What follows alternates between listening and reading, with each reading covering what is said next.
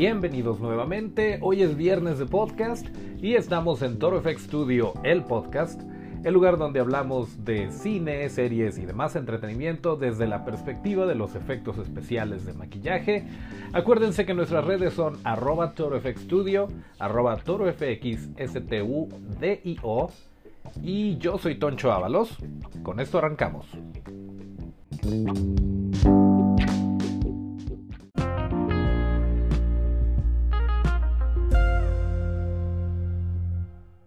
Y ya lo oyeron, es el episodio 8, hoy es viernes primero de febrero de 2019. Y ya llegamos hasta acá. Y bueno, les tenemos varias noticias. En primera, si no lo han buscado, si no lo han visto, salió el tráiler de esta película que se llama Hobbs and Shaw o Fast and Furious Presents Hobbs and Shaw, que es una película que va a salir el 2 de agosto de 2019 y es esta historia paralela eh, dentro del universo de Rápidos y Furiosos, concentrado específicamente en los personajes de Dwayne Johnson La Roca y Jason Statham, que son eh, Luke Hobbs y, y Deckard Shaw, respectivamente. Y bueno, me gusta mucho que este tráiler no nos está vendiendo otra cosa más que adrenalina, testosterona, explosiones, es eh, eh, chistes, es una comedia de acción, si se puede llamar así, y no se está vendiendo de otra manera, lo cual me parece bastante honesto.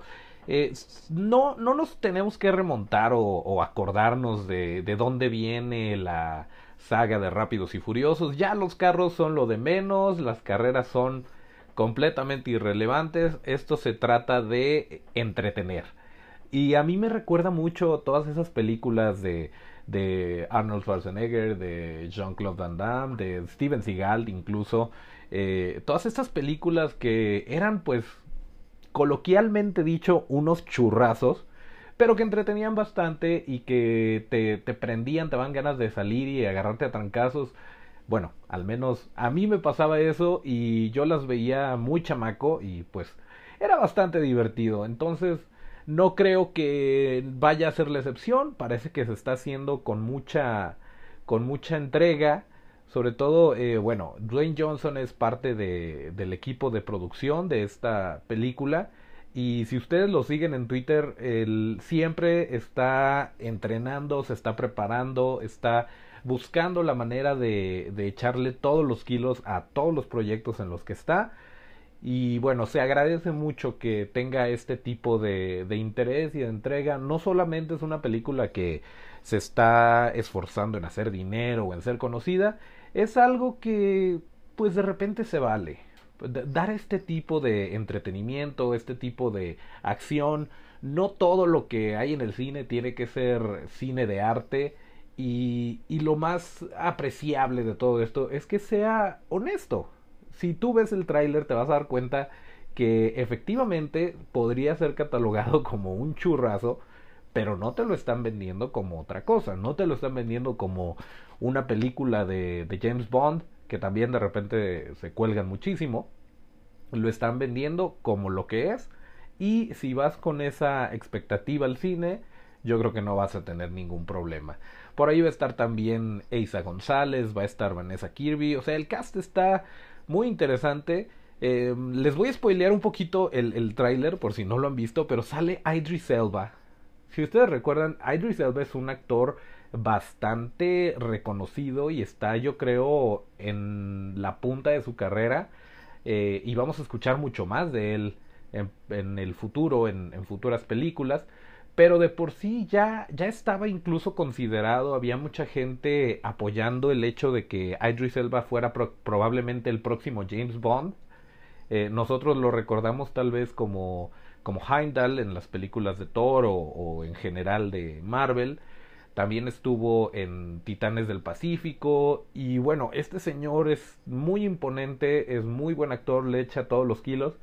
Y en esta película es el malo y es un malo, eh, como diría nuestro amigo Majarki, un malo de Malolandia, porque sí, realmente, pues es una especie de Capitán América malvado por medio de ciertos experimentos genéticos tecnológicos. Este cuate es invencible, tiene una fuerza sobrehumana, es a prueba de balas. Y contra esto se van a enfrentar Deckard Shaw y Luke Hobbs. Para que se den una idea más o menos por qué lado va. Están peleando contra un supervillano siendo simples mortales que son muy buenos para tirar trancazos y para usar armas y todo este rollo. Y pues por ahí se va la película. Entonces, pues también, tomemos en cuenta que no estamos viendo el ciudadano Kane. Y pues ahí está el tráiler. Yo pensé que lo iban a que lo iban a aguantar y que lo iban a lanzar en el Super Bowl, que ya es este domingo, pero al parecer pues ya, ya lo lanzaron este viernes. Por cierto, en el Super Bowl va a haber muchas cosas interesantes. Van a aventar otro tráiler de, de Avengers, ya lo estaremos comentando.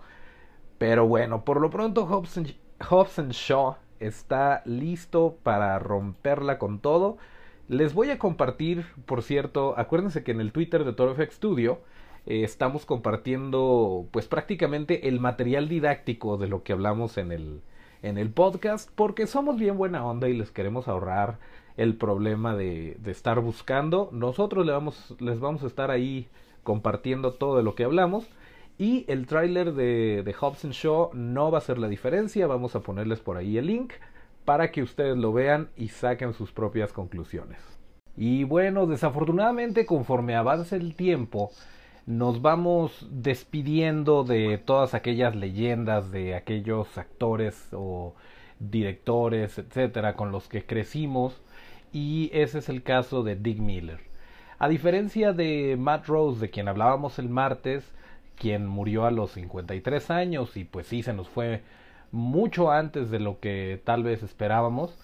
Pues Dick Miller tuvo una carrera bastante larga, tuvo aproximadamente 200 créditos. Bueno, en realidad, para ser más exactos, estuvo en, en film, o sea, no necesariamente en una película, en un largometraje, sino en total sus apariciones en series, en películas, en programas de televisión. Estuvo en 182 proyectos este señor. Y tal vez el nombre no les suene tanto, pero estoy seguro que si en este momento buscan una imagen de Dick Miller, D-I-C-K-M-I-L-L-E-R, van a encontrar una cara muy conocida. Y algo bien chistoso de, de él es que se robaba las escenas, no necesariamente era el personaje principal, fueron pocos los, los papeles protagónicos que tuvo. Sin embargo, sus escenas siempre, por alguna razón u otra, eran, eran memorables, eran muy agradables. Este hombre tenía una simpatía completamente natural y siempre se recordaban las escenas donde aparecía este señor. Como les decía, tuvo una carrera bastante prolífica este señor nació en los años 20 e inició su carrera en 1955. Entonces dense una idea de todos los proyectos en los que apareció.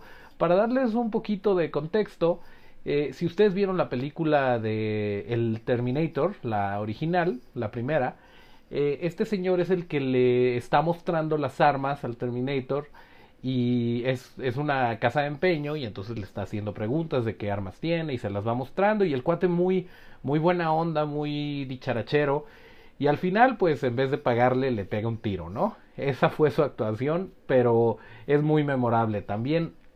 Eh, se hizo muy amigo del director Joe Dante, quien lo incluyó en prácticamente todas sus películas y no fue la excepción en Gremlins 1 y 2. Era este vecino locochón, el señor Futterman, era Murray Futterman. Y bueno, también sus escenas muy agradables, esta personalidad muy, eh, pues, contagiosa, era, era muy eh, simpático el señor Dick Miller. También en la película, también de Joe Dante, de The Howling o El Aullido, él era el dueño de la librería estuvo en la película de Piraña, en la película Chopping Mall, se, chopping como de cortar, se pelea con un robot que lo, lo intenta electrocutar y una, una escena que yo creo duró menos de un minuto, pero también es muy memorable. Eh, si ustedes recuerdan al final de Pulp Fiction o Tiempos Violentos, esta obra maestra de Quentin Tarantino, cuando se quieren deshacer del carro, llegan a, un taller, al taller de Master Joe's. Y pues este señor, Dick Miller, es Monster Joe y es el que habla con Harvey Keitel que este, si le va a dar un descuento de cliente frecuente. Y bueno, esta pequeña escenita fue la contribución de Dick Miller, pero Quentin Tarantino lo eligió específicamente a él por este tipo de, de vibra que transmite. Y uno de sus últimos papeles probablemente todavía no sale, se grabó en 2018 y es una película de horror que se llama Hanukkah, como la festividad judía, en donde interpreta al rabino Walter Paisley. Y es curioso porque este es un personaje recurrente en muchas de sus películas, en particular las que colaboró con Joe Dante. Su personaje se llama Walter Paisley. Y curiosamente, pues en este que fue su último trabajo, que todavía no vemos, es el, el rabino Walter Paisley. Entonces, pues habrá que esperar para ver qué, qué nos trajo en esa última entrega, en esa última actuación. Y pues bueno, Joe Dante se expresa muy nostálgicamente de, de su amigo, con quien compartió muchísimos eh, proyectos. Dice, estoy devastado de tener que reportar que uno de mis mejores amigos y atesorados colaboradores falleció. Crecí viendo las películas de Dick Miller en los años 50 y me emocioné de tenerlo en mi primer largometraje. Nos llamamos muy bien y a partir de ese momento en cada guion siempre le buscaba un rol a Dick. No solo porque era mi amigo, sino porque me encantaba verlo actuar. Deja un legado de más de 100 actuaciones, una biografía y un documental nada mal para alguien quien escasamente disfrutaba ser el protagonista. Y en efecto, no fue el protagonista, pero eso no quiere decir que no vaya a ser recordado. Y pues ahí lo tenemos, el señor Dick Miller, si tienen oportunidad, busquen una foto de él y se van a dar cuenta que lo hemos visto en más de una ocasión. Bueno, y en series tenemos a Club de Cuervos esta serie que comenzó en 2015 y acaba de lanzar su cuarta y última temporada a Netflix. Ya la terminamos de ver y si no necesariamente les llamó la atención en un inicio, déjenme decirles que no necesariamente tienes que ser fan del fútbol o incluso saber cualquier cosa del fútbol para poder disfrutar enteramente esta serie. En particular, em, de repente hay muchos comentarios que injustamente a mi parecer comparan el personaje de, Salvador Iglesias, de Luis Gerardo Méndez, con Javi Noble, que es otra película también de Raki que salió en 2013 y fue muy exitosa y pudo haberte gustado o no, pero a pesar de que ambos personajes son interpretados por el mismo actor y son de un un junior, un niño rico, eh, los personajes son abismalmente diferentes. Para empezar, Javi Noble tiene esta inocencia que si bien pues no deja de ser un junior creído, pero no es lo manipulador y lo mala onda de repente que puede llegar a ser Chava Iglesias. Y como le dieron todo este tiempo de madurar al personaje, de de crecer, de tener estos arcos argumentales en donde se va para un lado y luego se va para otro y todo esto hace que el personaje de Chava Iglesias sea mucho más rico, mucho más em, completo, redondo. Y no solamente Luis Gerardo Méndez se, se, lleva las palmas, Mariana Treviño también hace un excelente papel como, como Isabel, y ellos dos siendo los principales. Eh, tenemos en las primeras, en los primeros episodios, o al menos en la primera temporada tenemos a, a Daniel Jiménez Cacho como Félix, que bueno, es un gran actor y se lleva también mucho, mucho del mérito. Y no necesariamente pues los actores principales están, los jugadores son muy, muy carismáticos, muy entrañables. Eh, está Joaquín Ferreira como el potro, yo creo que también se lleva las palmas. Además de haber tenido su pues su especie de spin-off, que fue una, una mini película o un capítulo grande, depende de cómo lo quieran ver, que es Yo Potro.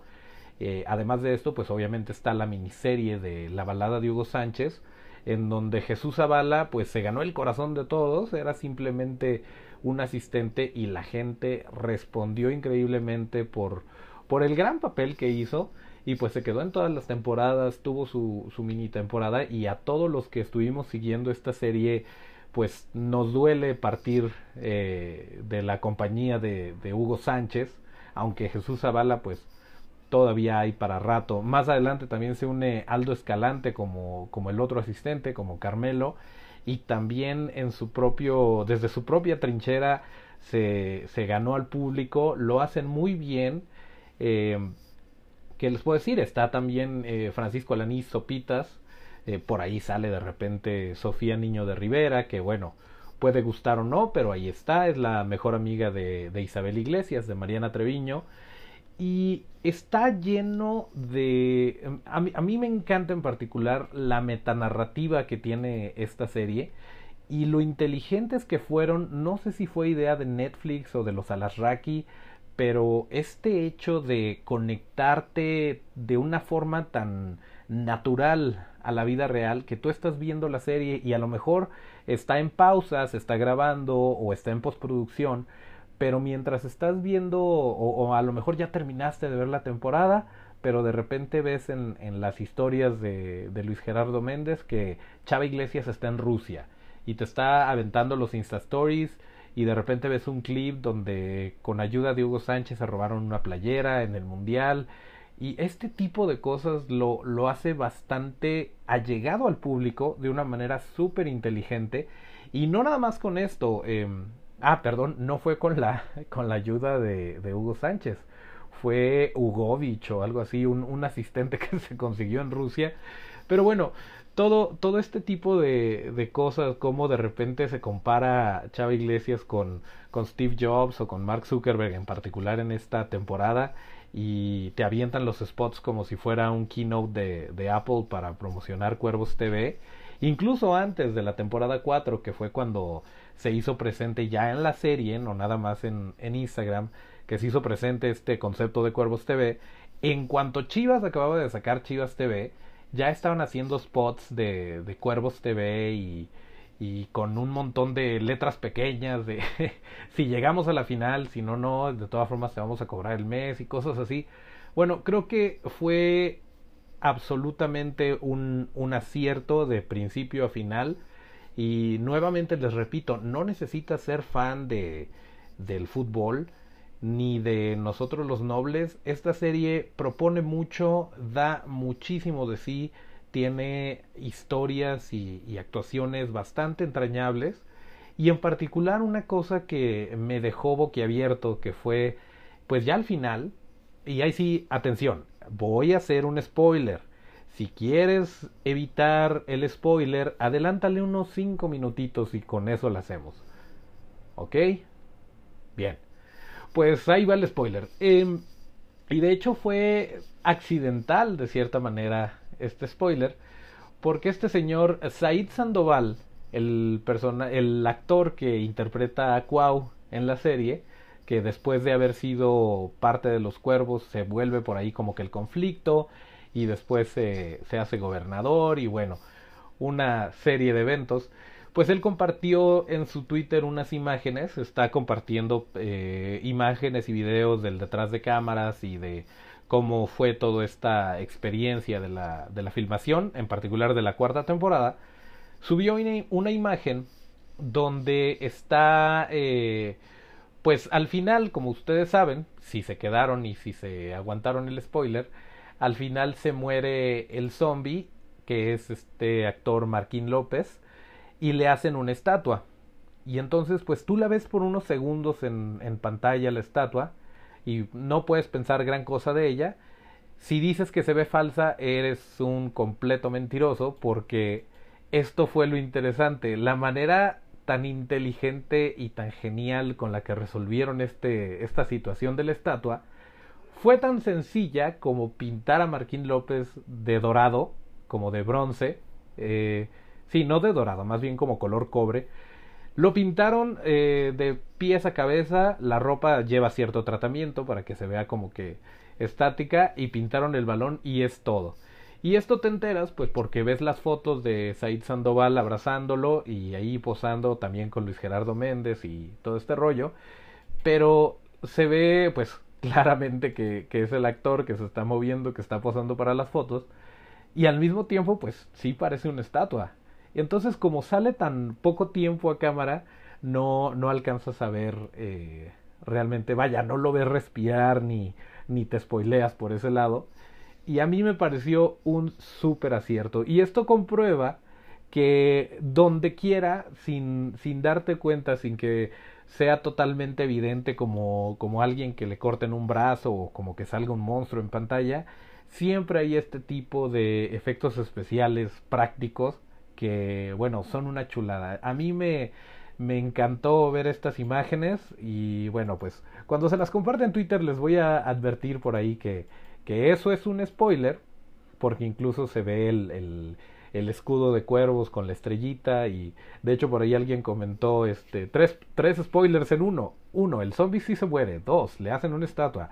Tres, los, los cuervos sí ganan la liga porque el escudo tiene una estrella. Y pues es verdad. A lo mejor fue un error de Said Sandoval, a lo mejor no, eh, pues esta, esta imagen la, la posteó hace cinco días, entonces ya había salido, ya tenía algunos días de haber salido la serie, pero bueno, independientemente de si fue un acierto o no, nosotros agradecemos muchísimo haber visto estas imágenes y ver la manera tan inteligente como resolvieron esta situación de la estatua del, del zombie. Y dicho lo anterior, eh, pues véanla. Si no la han visto, véanla. Si, si ya la vieron, coméntenme qué les pareció. La verdad es una... fue probablemente... no, no probablemente. Fue la primer serie de Netflix hablada en español. La primer serie original de Netflix hablada en español. Y... Eh, y pues eso dice mucho, el hecho de que lleve cuatro temporadas y que haya sido también recibida. Si no te estás animando porque a lo mejor le medio tienes miedito, le medio tienes tirria al fútbol o a este tipo de producciones, eh, de verdad anímate, vale la pena verla, tiene muchas cosas, mucha... Eh, muchas cosas rescatables que no tienen nada que ver con el fútbol sino con un excelente equipo de producción y un excelente grupo de actores haciendo lo mejor. Entonces, pues ahí tienen la recomendación. Hasta ahí quedó el spoiler. Vean Club de Cuervos y pues todavía va a estar en Netflix. Yo creo que mucho tiempo. Dudo que la hayan quitado. Si no sería la primera serie original de Netflix que, quitan de la pantalla.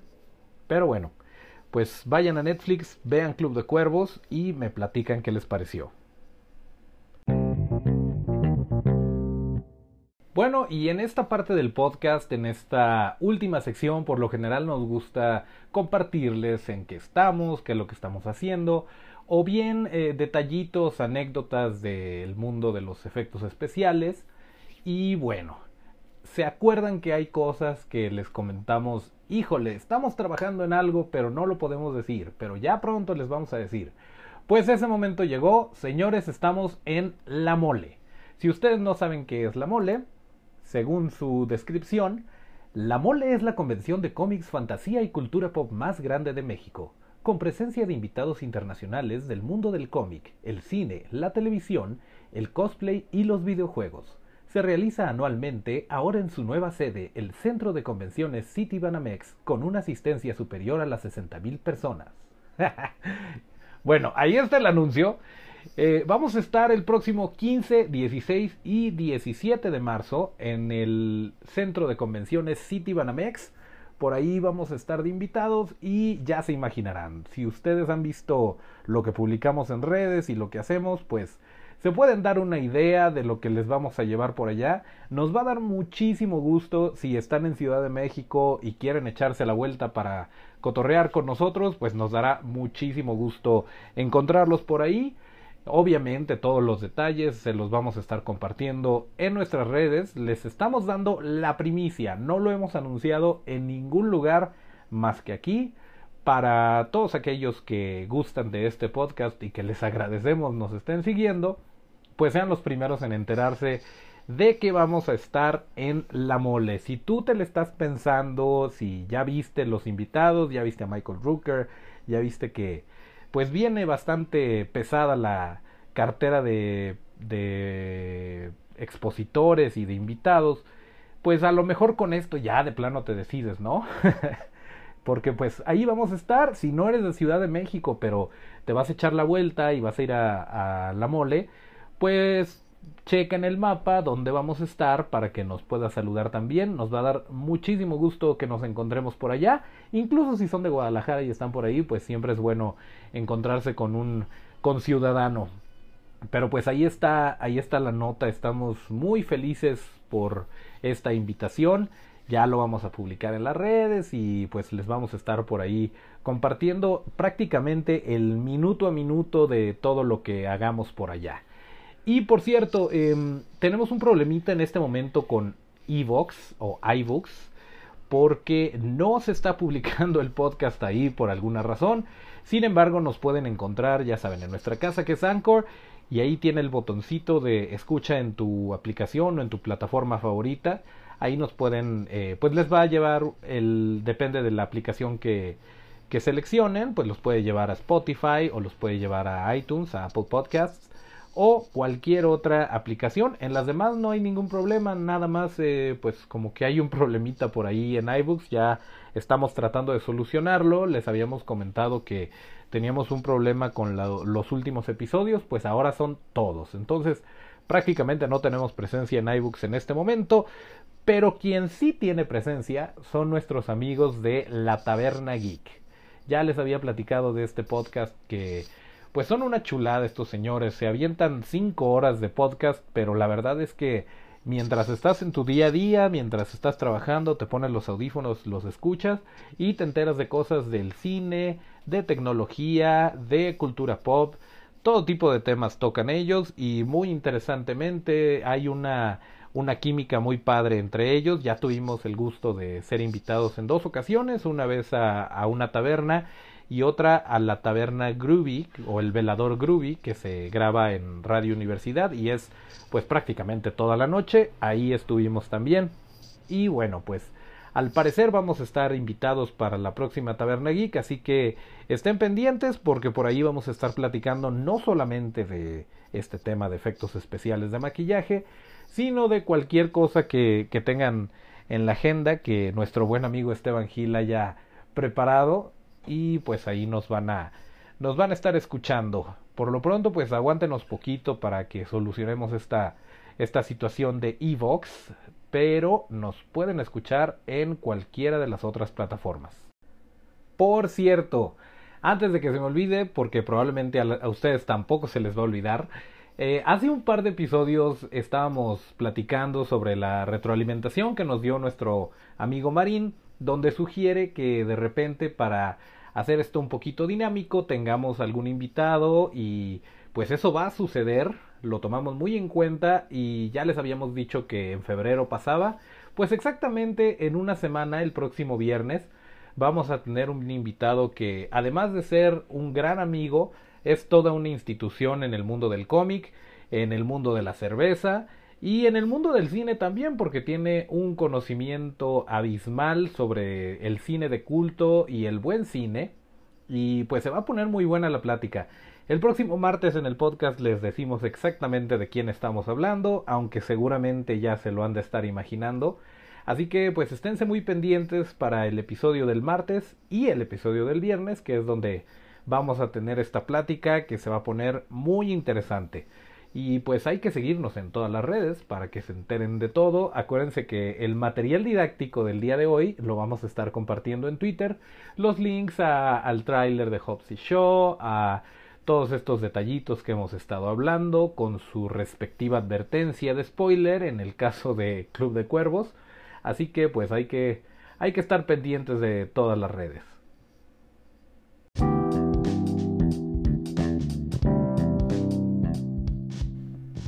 Ok, pues llegó el momento de despedirnos de ustedes.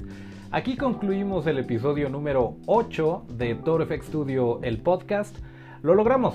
Es otra semana más de estarnos escuchando. Muchísimas gracias a ustedes por estar aquí, por sus comentarios y por toda la buena vibra que nos avientan en redes sociales. Acuérdense que para seguir la conversación estamos en todas nuestras redes como ToroFX Studio, arroba ToroFXSTUDIO.